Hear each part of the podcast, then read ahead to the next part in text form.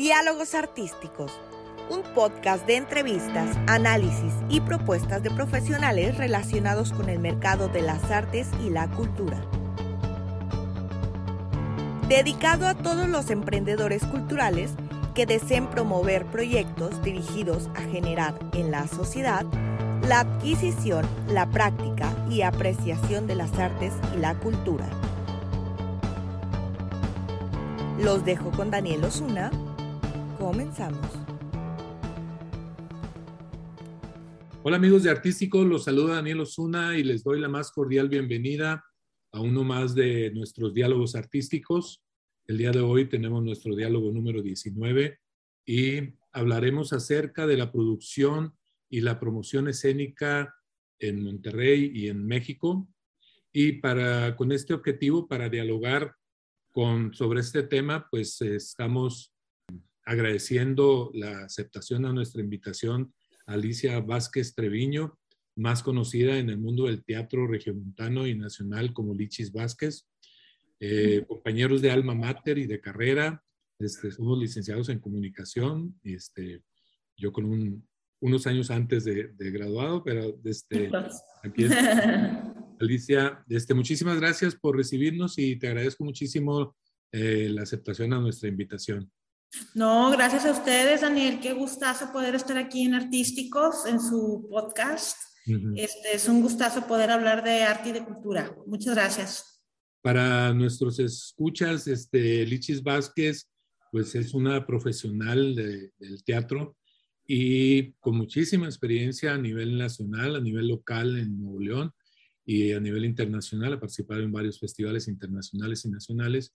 Y pues vamos a dar una breve, breve semblanza, Lichis, tuya, para ubicar un poquito a nuestro auditorio.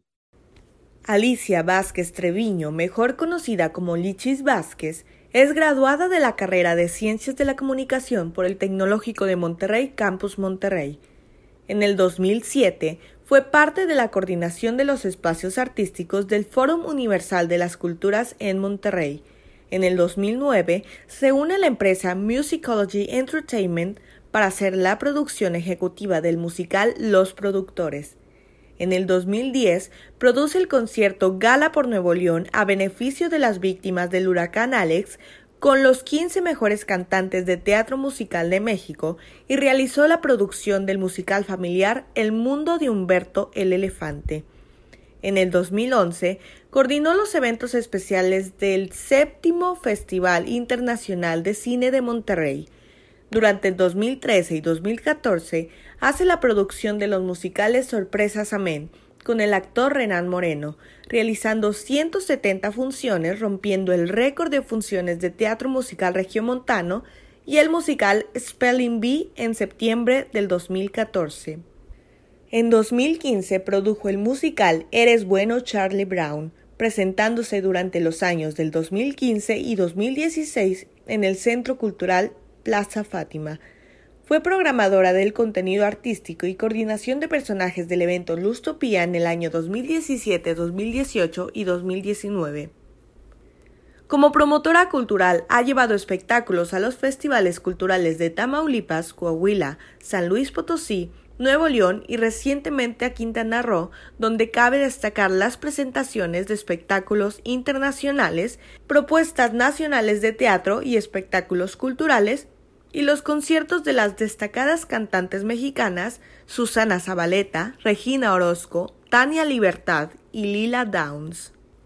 Asimismo, promueve la profesionalización del ámbito artístico cultural con masterclasses y talleres con destacados artistas, escritores y directores internacionales, nacionales y locales. En octubre del 2019 a febrero del 2020 fue coordinadora del programa de 24 talleres artísticos y deportivos llamado Diviértete en tu ciudad para el municipio de San Pedro Garza García, Nuevo León. Pues ya estamos de nuevo aquí con nuestra invitada especial. Lichis, pues vamos a empezar a hablar de la producción y la promoción de la promoción escénica. Cuéntanos cuál ha sido tu experiencia estos dos años de, de teatro, o digo más bien de pandemia, cómo ha estado el teatro antes o cómo estuvo el teatro antes y después de la pandemia. ¿Qué nos puedes dar en términos generales un panorama? Pues fíjate que antes de la pandemia, como todo, el teatro, eh, una obra y otra y otra y otra, y giras y giras y giras y giras y, estrenaban cosas en la Ciudad de México y aquí en Monterrey y en Guadalajara y en, o sea, en, en, muchos ciudades, en Saltillo, que ya se está dando mucho teatro también en Saltillo, producido ahí. Entonces, e, e, era una cosa y otra y otra y otra, ¿no? Entonces, de repente eh, viene la pandemia y es un, como un freno así, como un, golpe, ¿no? Y, y, qué nos pasa? Que nos da, nos da esa oportunidad de reflexionar, de, de apreciar lo que hacemos, de apreciar lo que hacemos. Eh, cuando empezaron todos los eh, streamings de teatro, eh, tanto teatro mexicano, teatro de Estados Unidos, de Europa. Empezó, ya ves, un streaming y otro, que, lo cual fue maravilloso porque tuvimos la oportunidad de ver obras de teatro que ya no están en cartelera. Yo, yo la verdad vi dos o tres que, que dije, qué padre, porque esas nunca las pude ver en, en, el teatro y ya no las van a poner. Entonces, este, las pude ver en streaming. Y, y espectáculos internacionales que la verdad igual, o sea, decía yo, no, pues es que este musical ya no está, o, este musical nunca lo he visto, o esta obra de teatro, por ejemplo, el National Theatre de Londres, que es prestigiosísimo en cuanto al teatro dramático y de comedia, eh, ellos cada semana estaban subiendo una y otra y otra y otra. Entonces, bueno, fue fascinante, fascinante poder eh, aprovechar esos streamings, pero al mismo tiempo para nosotros como, como profesionales y encargados y que sabemos de este, de este mundo del teatro, pues extrañábamos mucho pues el aplauso, el, el, el, público, que el público estuviera ahí, que, ajá, o sea, el, el, nervio de presentar una obra o un espectáculo en vivo, ya, digo, al principio de la pandemia fue como, ay, ¿qué está pasando? ¿Qué está pasando? Y aparte, también al principio ya ves que se decía, no, va a durar tres meses, cuatro meses. Pensaban que iba a durar, ¿no? Este, la, la, pandemia, pues nada, o sea, llegó verano, empezó en marzo, ¿no? Y luego llegó verano y seguíamos. Entonces, ya para verano, ya fue cuando todos los que nos dedicamos a esto empezamos como, esto va a durar más tiempo, esto va a durar más tiempo. Entonces, eh, nos, eh, nos ha dado una, eh, una oportunidad para valorar mucho lo que nosotros hacemos, ¿sí? Porque em, la gente, el público nos ve como, ay, ahí están, o sea, ahí están siempre, ¿no? Una obra y otra obra y un espectáculo y otro espectáculo, y de repente no, que no hubiera nada, y ahora que ya estamos volviendo poco a poco, este, con muchos cuidados, pero ya estamos volviendo. Entonces es también como también valorarnos a nosotros mismos de que lo que nosotros hacemos es muy importante para la sociedad, es muy importante para la gente. Digo, nos dimos cuenta en la pandemia que mucha gente pues encerrada totalmente de, de todos, no poder salir y oye, ¿en qué te entretenías? Pues viendo todos los streamings.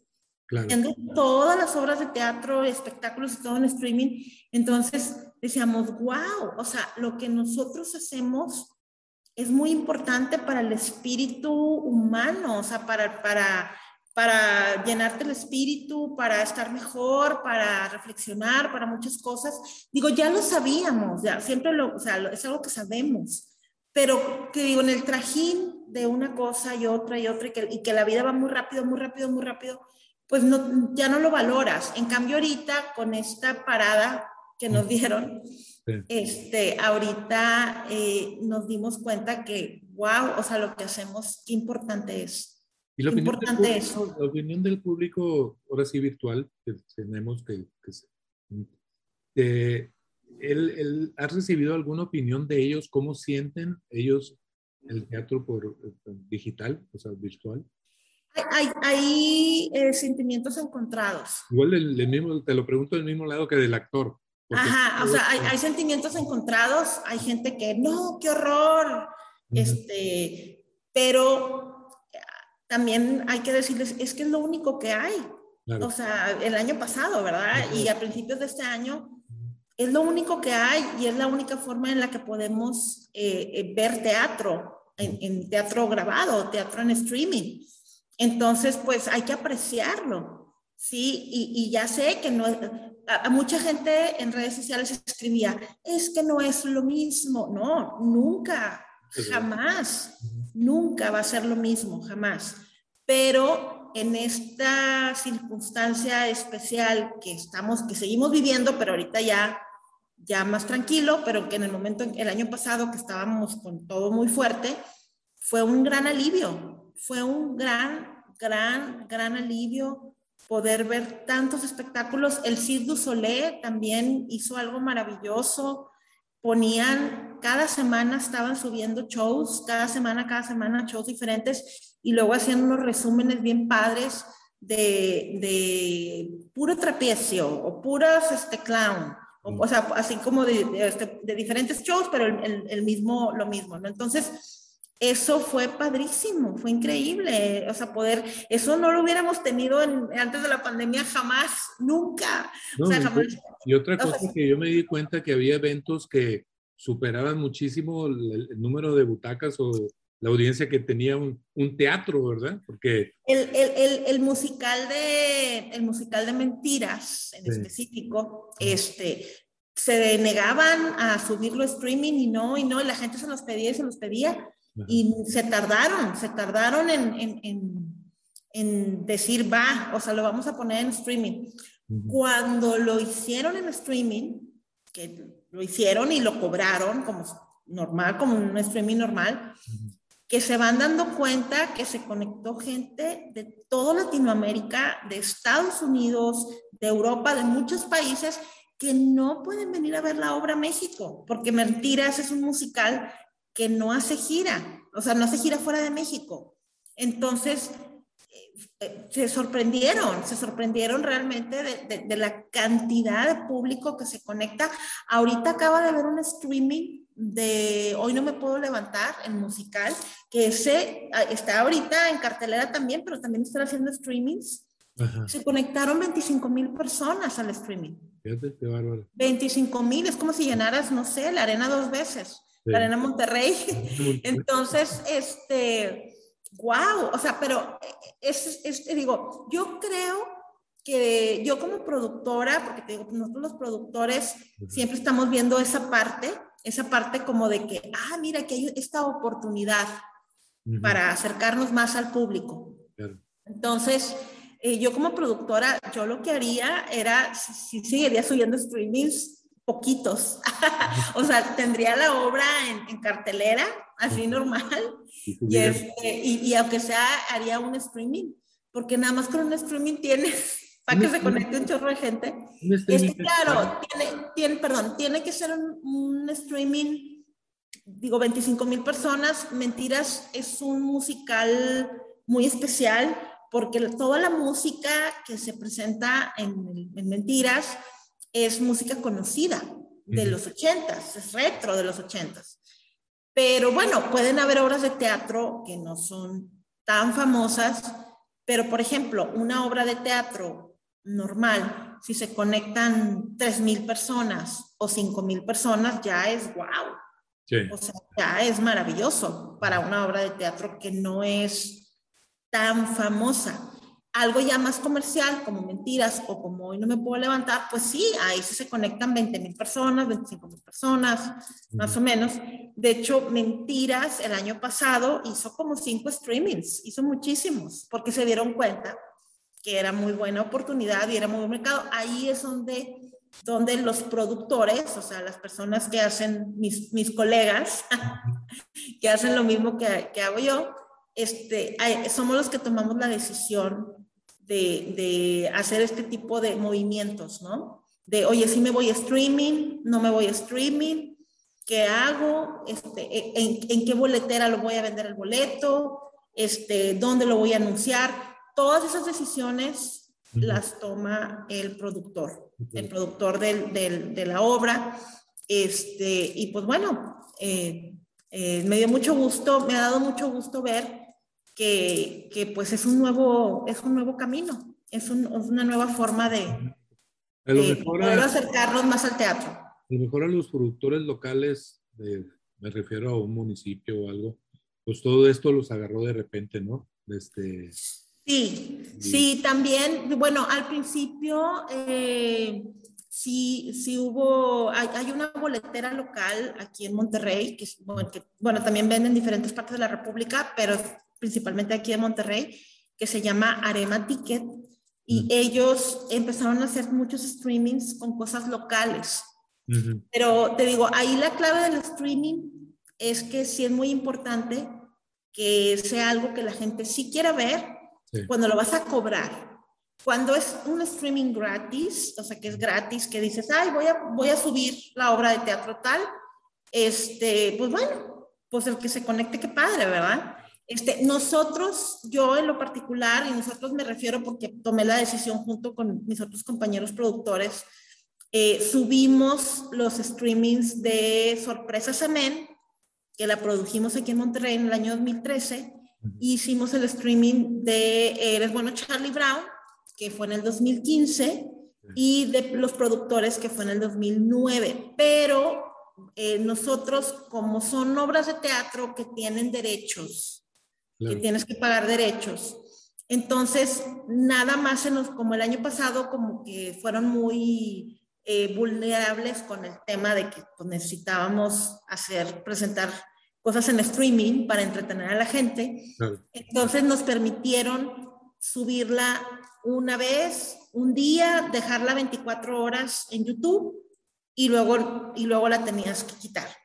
O sea, nada más. Entonces, bueno, nosotros aprovechamos la oportunidad y hicimos como un revival, o sea, como un recordar estas producciones que, que, ya pusimos aquí en Monterrey y que, y que pues teníamos los videos, entonces dijimos, pues vamos a ponerlas, vamos a, a ponerlas en, en, en streaming. Pero te digo, no las podíamos dejar mucho tiempo, ni y tenía que ser una vez y gratis, sin cobrar y, todo eso por, porque, este, por los derechos. Sí, por Entonces, derechos. este, pero sí, y, y, nos dio mucho gusto que se conectó gente de muchas partes, de muchas partes y gente que nos decía, que, qué bueno que lo habíamos subido, porque pues, no había podido ver la obra en, en, vivo. Uh Si nos escuchan muchos emprendedores culturales, y, y quisiera ahondar un poquito en ese tema, ¿es, es caro el streaming? ¿Es, es, es, que, o sea, es que depende, depende, o sea, em, si lo vas a hacer en ese momento en vivo, si tú rentas un teatro, lo haces en vivo y en ese momento es el streaming en vivo, pues es contrata las cámaras de las cámaras, la señal de internet. Yo la verdad no recomiendo que se haga un streaming en vivo. No es recomendable porque, digo, si falla el internet... puede fallar cualquier cosa. Exactamente. Entonces, lo más recomendable es que grabes la obra que la grabes un día, eh, el, día que sea, y luego ya que programes el video y que ya hagas el streaming. Es caro, pues grabarla, grabarla es lo caro, y si la, y si la obra no, no la tienes en cartelera, que tengas todo guardado en una bodega y que tengas que volver a montar todo para hacer la grabación, pues todo eso cuesta. Sí, o sea, todo eso cuesta los movimientos de escenografía, el montaje, hacer ensayos, volver a juntar al elenco, o sea, todo eso cuesta mucho dinero. Entonces, por eso, los streamings, lo más recomendable es que sean de cosas que, que están en cartelera, o sea, que, o sea, si apenas lo vas a grabar, si nunca lo has grabado y apenas lo vas a grabar, la recomendación es que es que la obra la tengas en cartelera, porque ya la tienes montada, ya tienes todo listo y ya nada más van y te la graban, ¿sí? Pero si tu obra de teatro o espectáculo está guardado en una bodega y lo quieres grabar y lo quieres hacer streaming, híjole, pues sí es, es, es muchos costos de logística, muchos costos de logística. Entonces, por eso nosotros, te digo, en el caso de nosotros dijimos, no, pues las obras que tenemos, ya, ya, ya tenemos los videos. ya están ahí, entonces pues vamos pues a subirlos, o sea, nomás es de subirlos, los videos, ¿no? Entonces, pues sí, y, y, de hecho, la mayoría de la gente que hizo streamings o que está haciendo streamings eran videos que ya tenían, que ya tenían grabados o que, que tenían la producción en el teatro ya puesta y que nada más fueron a grabar el video y ya. O sea, la mayoría, la mayoría es eso, o sea, porque montar todo para grabarlo sí es muy caro. Yo creo que el streaming se va a quedar, ¿no? Ya es algo... Sí, yo espero, la verdad, yo espero que sí, porque te digo, es una nueva ventana, es una nueva oportunidad, pero no engolosinarse, o sea, no seguir haciendo teatro en vivo, este, lo cual es maravilloso, seguir haciendo teatro en vivo, pero hacer un streaming de repente, o sea, que estés en tu temporada y digas, ah, mira, hoy vamos a hacer un streaming. Y entonces, es parte que tienes acceso a millones de, de público. Sí, sí, o sea, gracias al streaming te abres, te, te abres, te abres totalmente a, a, quien sea, a quien la quiera ver, a quien la quiera ver. Oye, Lichis, este, y después de, lo inmediato ahorita que ya se está abriendo, ¿qué panorama eh, visualizas tú en, el teatro? Mucha, em, un todavía un poquito como de, de, temor del público, o sea, poquito, ya no tanto, pero sí todavía como que con reservas de voy o no voy, así en, en este, y, y, por eso hay que saber escoger muy bien el lugar donde, donde hacer tus producciones, que sea un lugar que, pues, que esté limpio, que, que, haya, que la gente se sienta con confianza de llegar y entrar, que, que haya muchos cuidados, o sea, es muy importante saber escoger el lugar. ¿Qué aforo, está permitido ahorita? ¿Un 30, un 40%? No, está a 70, ya estamos al 70. 70 pues muy bien. Sí, hace a mediados de agosto, no, finales de agosto, estábamos al 30 y luego como a, mediados de septiembre fue cuando lo subieron al 50 y ahorita a finales de septiembre fue cuando lo subieron al 70. Ah, pues a 70. Estamos muy contentos que, que, que, nos hayan, que nos permitan tener el aforo al 70 porque pues nos da a nosotros más oportunidad de, de abrir pues más boletos y hacer también espaciar más y eh, la verdad es mucho mejor. Oye, Elichis, este, ¿qué consejos le darías a, a los emprendedores de teatro que van iniciando en este, en este, este mercado. Este Ay, Dios santo. Pues. ¿Qué eh, áreas de oportunidad tienen o qué, qué estrategias de promoción eh, que, que, pueden realizar? Este, la producción, en qué este, tienen que fijar, etcétera, o los aspectos más importantes de cada. Mira, lo más importante es escoger lo que quieres presentar, el, contenido, o sea, el libreto. El libreto es muy importante y desde el momento que le escoges, eh, pensar a qué público vas. Inmediatamente, o sea, no, no pienses a todo público, no, eso es muy general. No es qué público va, le interesa ver mi, el contenido que yo estoy ofreciendo, el tema, el tema que yo estoy ofreciendo. Por ejemplo, cuando nosotros hicimos Charlie Brown, eres bueno Charlie Brown, decíamos, bueno, es, es infantil, pero el, el personaje es un personaje de remembranza que muchos abuelitos o mucha gente ya más grande lo va a ver y va a decir, ah, Snoopy, Charlie Brown. Entonces decíamos, bueno, ahí tenemos dos mercados, ¿no? Tenemos el público familiar y tenemos el público que ya conoce el personaje desde hace muchos años y que va a querer ir a ver la obra. Entonces, que segmenten muy bien, o sea, primero que escojan el, el contenido, el tema, el tema del que quieren hablar, y, pero que desde ese momento ya digan, ya piensen, voy a este público, Sí, entonces, al, momento en que escoges al público, dices, bueno, este público que yo quiero que vaya, ¿a qué teatros va?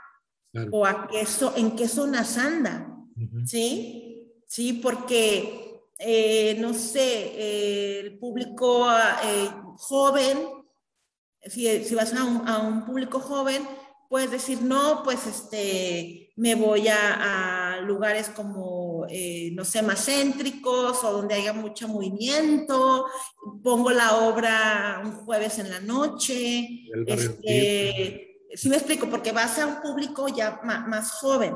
El, público infantil es decir, bueno, pues mejor pongo la obra el sábado, el sábado en la tarde o el domingo en la mañana, este, lo pongo en, en estos espacios porque ahí va la gente que, que van las familias, y, o sea, sí, eh, tienes objetivo, que... ¿Manden? Tu mercado objetivo, digo. Sí, o sea, ya desde, ese momento, ya desde el momento en que escoges el libreto, ya tienes que estar pensando quién es tu mercado, pero conocer a tu mercado. Uh -huh. ¿Sí? ¿A dónde va? ¿Qué le gusta? ¿Dónde anda? Porque si tú haces promoción de, cuando estés haciendo la promoción de la obra, eh, de nada sirve que tú te vayas como loco a promocionar así, ah, por todos lados. No. Tienes que irte a los lugares donde va tu público. Claro, ¿sí? Ahí tienes que promocionarlo, en los espacios donde está tu público. Sí, a tu segmento, como. Tu segmento. Tienes que segmentar a tu público, ¿sí? Porque no te puedes abrir así de que a todo mundo, no. Tienes que, tienes que tener un segmento muy específico de público y ya sabiendo, ya te, tomando en cuenta eso, decir, bueno, el teatro donde lo voy a presentar, el horario, eso es importantísimo el horario importantísimo. El horario, eh, de ahí se basan muchas cosas, o sea, si a la gente sí va a llegar a, a, ver tu obra o no. De nada sirve que pongas una obra a las 7 de la tarde, en viernes, si la gente no va a llegar. Cuando los jóvenes llegan a las 10, ¿verdad? Ajá, no, la gente no va a llegar porque el viernes hay tráfico, porque el viernes la gente anda toda histérica, este, mejor ponla a las ocho y media de la noche. Claro. Y porque a esa hora ya la gente sí llega. Uh -huh. Sí, o sea, no, no la pongas tan temprano. Eh, entre semana ya ves, o sea, también es otra cosa muy importante. ¿En qué ciudad vas a poner tu obra? ¿Cómo es la ciudad? Sí, no es lo mismo Monterrey que Saltillo. Y eso que estamos aquí a 45 minutos. Sí. Pero somos ciudades muy diferentes, que sí, tenemos ritmos de vida muy diferentes, estilos de vida diferentes. Entonces, tienes que conocer a tu público y en la ciudad a la que vas a, a, a poner tu obra. Por ejemplo, a mí me, han, me han preguntado, ay, vete a poner una obra, no sé, a Matamoros o a, a una ciudad cerca, ¿no? De aquí de Monterrey. Y digo, no, yo no conozco, yo no conozco el público. No, no. O sea, si, un, si alguien, un productor de Matamoros o de otra ciudad se asocia conmigo, pero alguien local que sí conozca al público y que sí conozca las decisiones que se tienen que tomar, adelante. Claro que sí, pero yo sola no. Claro. No porque no conozco la ciudad. No conozco la ciudad, es muy importante. Entonces, cuando quieran poner a, algo aquí en Monterrey, es muy importante que conozcan a, a, en dónde, o sea, cómo, en dónde, este, a qué horas, cómo es la gente que quiero que vaya, a dónde va la gente que quiero que yo vaya. Este, si vas a poner, te digo, si vas a poner una obra de que tenga, o un espectáculo de jazz, por ejemplo, pues tienes que meterte a, a todos los lugares donde anda la gente que le gusta el jazz, a promocionar la obra, ¿no? Entonces, este, y así, así, o sea, tiene, hay que ser muy eh, específicos. No, no hay que, ay, voy a poner la obra y al público y ahí que lleguen, no. Tienes que irte a segmentar, a segmentar, a segmentar. Y claro, te va a llegar público de todo, eso sí. Claro. Pero tu, tu, publicidad y todo, y, y, tu estrategia, toda tiene que ir segmentada a un, a un, a un público específico. Uh -huh. El teatro es un negocio, yo lo percibo como un negocio que tienes que tener una, un fondo de dinero importante para soportar. Más que, más que tener un fondo de dinero, ah. el, el, productor... Una, una de las ajá, el productor es la persona que es, o sea, en el caso, eh, lo, lo, que yo hago, por ejemplo, uh -huh. es buscar la manera de encontrar los fondos o, el, o, el, o, el, o la, la, cantidad de dinero que se necesita, uh -huh. pero que no sea mío. Okay. Sí, o sea, sí tengo ahí un dinero guardado por alguna emergencia, ¿verdad? Uh -huh. Este, pero el, el, buen productor busca y encuentra la manera de producir con, encuentra los caminos, ¿sí? Por ejemplo, ahorita en Nuevo León tenemos, yo no sé si en los demás estados haya, pero en Nuevo León tenemos una, una ley, es una ley del estado de Nuevo León, que se llama Estímulo Fiscal para los Creadores Artísticos de Nuevo León. Con arte es simple y sencillamente un juez. Ellos nada más revisan que toda la papelería que estás entregando esté bien, que tu, que tu contenido artístico esté bien y, y el que el procedimiento esté bien. Es lo único que hace con arte. ¿sí? O sea, yo aplico, entrego todo, con arte lo revisa, luego ya te dan el, la, aprobación si, tu proyecto sí, sí, pasa el estímulo fiscal o no, porque sí puede ser que no. Entonces, ya cuando te dicen que sí pasa el estímulo fiscal, este, tú vas, tú como productor, vas con una empresa, bueno, no con una, con muchas, con muchas, con bastantes, a decirles, tengo un estímulo fiscal. Entonces, tus impuestos en vez tus impuestos que no es que es dinero que no es tuyo porque ya es de Hacienda, en vez de que se lo des a Hacienda, pues dámelo a mí para hacer para hacer mi, mi espectáculo, ¿no? Para hacer mi, mi, mi obra de teatro, mi show, lo que sea. Entonces, es un procedimiento que a mí me parece fantástico porque más habiendo tantas empresas aquí en Monterrey, porque digo, si estuviéramos en una ciudad donde hubiera poquitas empresas, dirías tú, híjole, pero, pero aquí hay muchas, aquí hay bastantes. Entonces, es, un, es una opción que me parece maravillosa, este, pero eso sí, tienes que tener mucha paciencia y tienes que, este, pues toda la papelería que tienes que entregar, que, que la papelería tiene que estar correcta, todo tiene que estar bien hecho, todo, si me explico, o sea, es mucha labor administrativa de papelería. E, eso, es, eso es lo que tiene el estímulo fiscal. el esfuerzo de búsqueda de patrocinios. Y... la, y, pero te digo, no es un patrocinio. Sí, es, es, es, una, es un, eh, es los impuestos, en vez de que se los des Hacienda, se van para el, se van para el otro lado, se van, se van contigo. Son impuestos, es otra vez impuestos. Es lo mismo eh, de los, del estímulo del cine, es igualito, es idéntico al, al, del cine, que es súper famoso, el del cine. Este, es igual, nada más que eh, este estímulo fiscal, EFCA, que todo el mundo lo conoce como el EFCA, este, es para las artes escénicas y para también para personas que quieran hacer eh, cosas de, de, artes plásticas y también para personas que quieran hacer libros y también, o sea, el EFCA aplica para muchas cosas.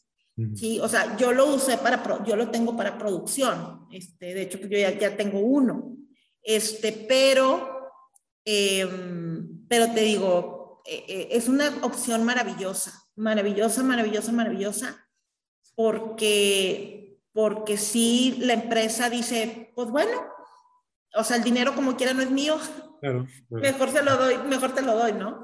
Entonces, este, y pues es una, es una oportunidad maravillosa.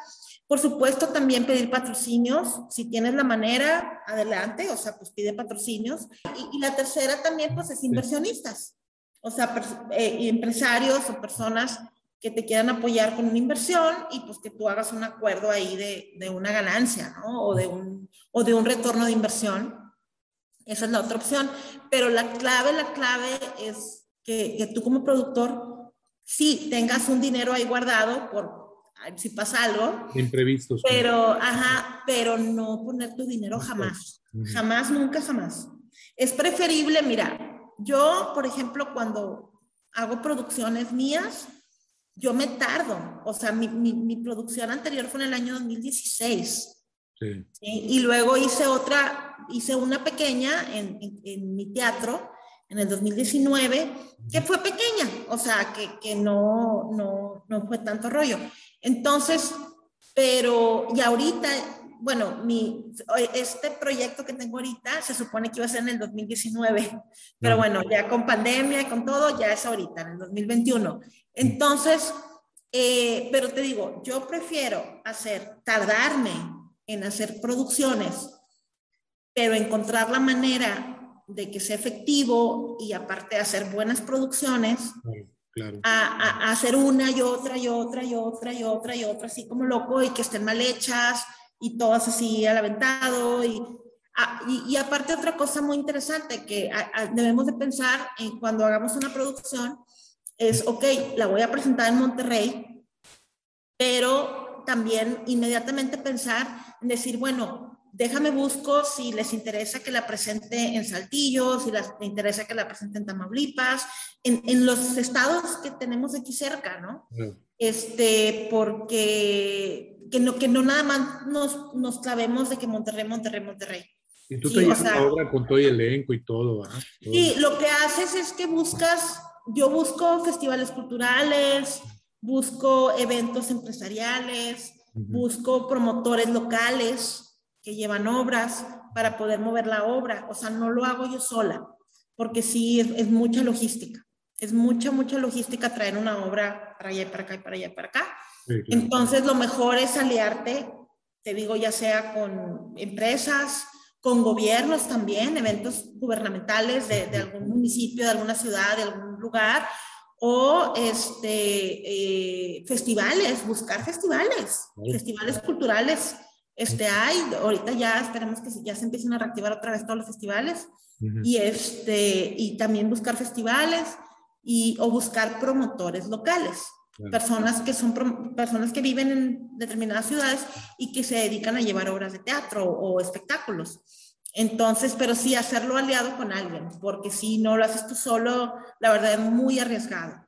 O sea, la clave de la producción es arriesgarte sí tener un riesgo, porque todo espectáculo tiene un riesgo, todo, siempre tiene un riesgo, pero que sea lo menos posible. o sea, que, el riesgo, que sea lo menos, lo menos, lo menos. O sea, sí que tengo un riesgo, pero tratar de hacer el riesgo así, chiquito, chiquito. Y no como que el día de tu estreno caiga un chubasco o una nevada. Ah, pues, o sea, bueno, eso ya es, eso ya es una, es algo que no podemos controlar. Son imprevistos. Este, sí, claro.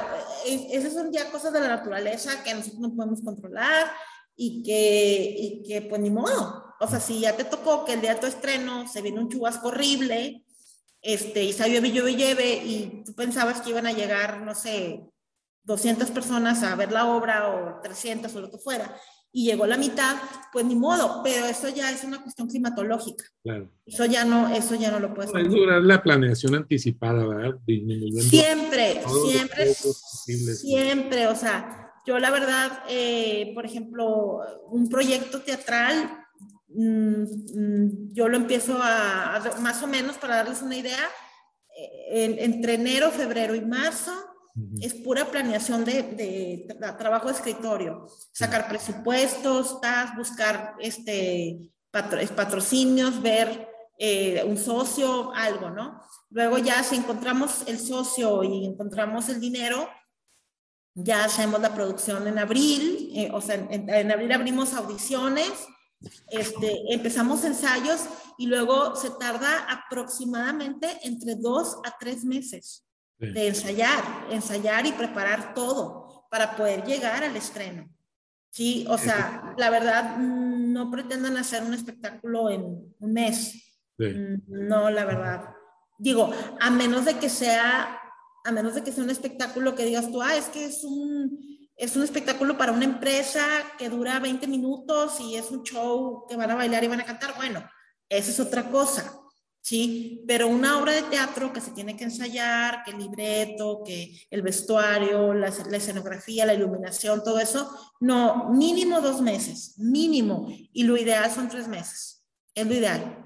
Me llegó un comunicado de prensa uh, a mi correo, Lichis, sí. de, que vas a, a iniciar o a estrenar una obra de, llamada Brócoli Feo. ¿Qué nos puedes decir acerca de esta obra?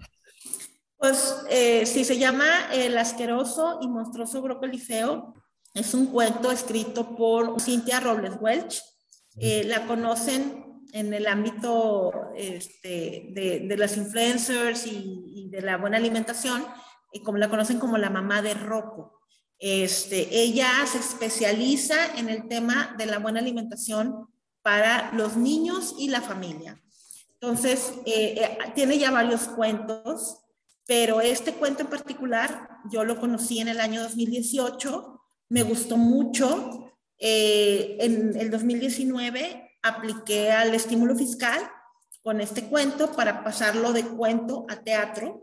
Okay. nos dieron el estímulo fiscal y empecé a buscar a la empresa y no tuve, todo el 2019 no, no hubo, o sea, no tuve respuestas afirmativas, fueran puros no, no, no, no, no, no. Y luego llega el 20 y, y, yo dije, no, pues capaz de que ya no se me va a hacer hacer, ya no se me va a hacer esta producción. Y llega la pandemia y yo dije, menos, o sea, pues, entonces, pero pues cuando las cosas van a suceder, todo se acomoda. Entonces, eh, me reencuentro con una amistad de hace muchos años, del proyecto, le gusta mucho y me, me empieza a contactar con diferentes empresas. y, y, pues llegó la indicada. este, en octubre del 2020 fue cuando esta empresa nos dijo que estaba interesada en el proyecto. Y, pero pues yo les dije, no voy a hacer la obra ahorita, la voy a hacer el próximo año. Y pues aquí estamos ya a punto de estrenar, este, el 17 de octubre. Ahí los, los, esperamos, nos va a dar mucho gusto que nos vayan a ver.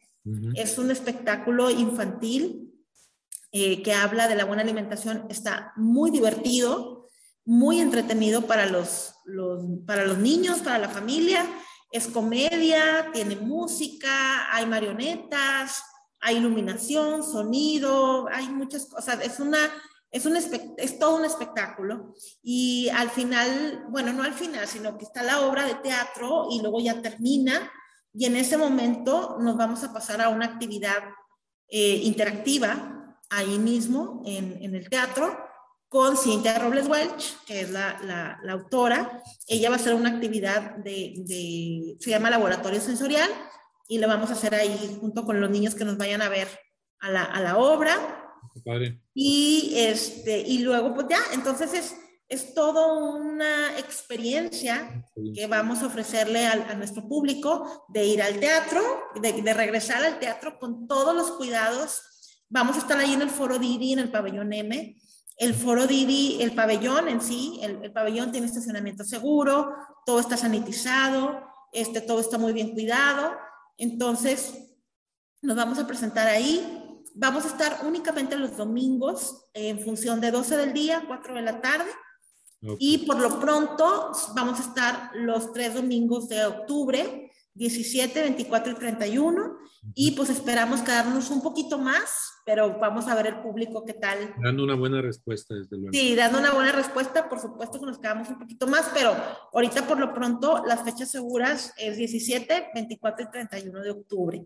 12 del día, 4 de la tarde en el Foro Didi, en el pabellón y, y como te comento, o sea, no, lo que queremos ofrecerle al público es toda una experiencia que vayan a ver la obra de teatro, pero que también todo el, el, el conjunto de cosas el laboratorio sensorial, vamos a tener canciones, vamos a tener muchas actividades ahí para que también sea todo un combo de, de cosas para que los niños y las familias, más que nada, que sea una diversión familiar, que sea un entretenimiento familiar y en vivo. No, pues tú siempre bien activa, Lichis. Te admiro. Ay, gracias. Muchas gracias. Tu trabajo.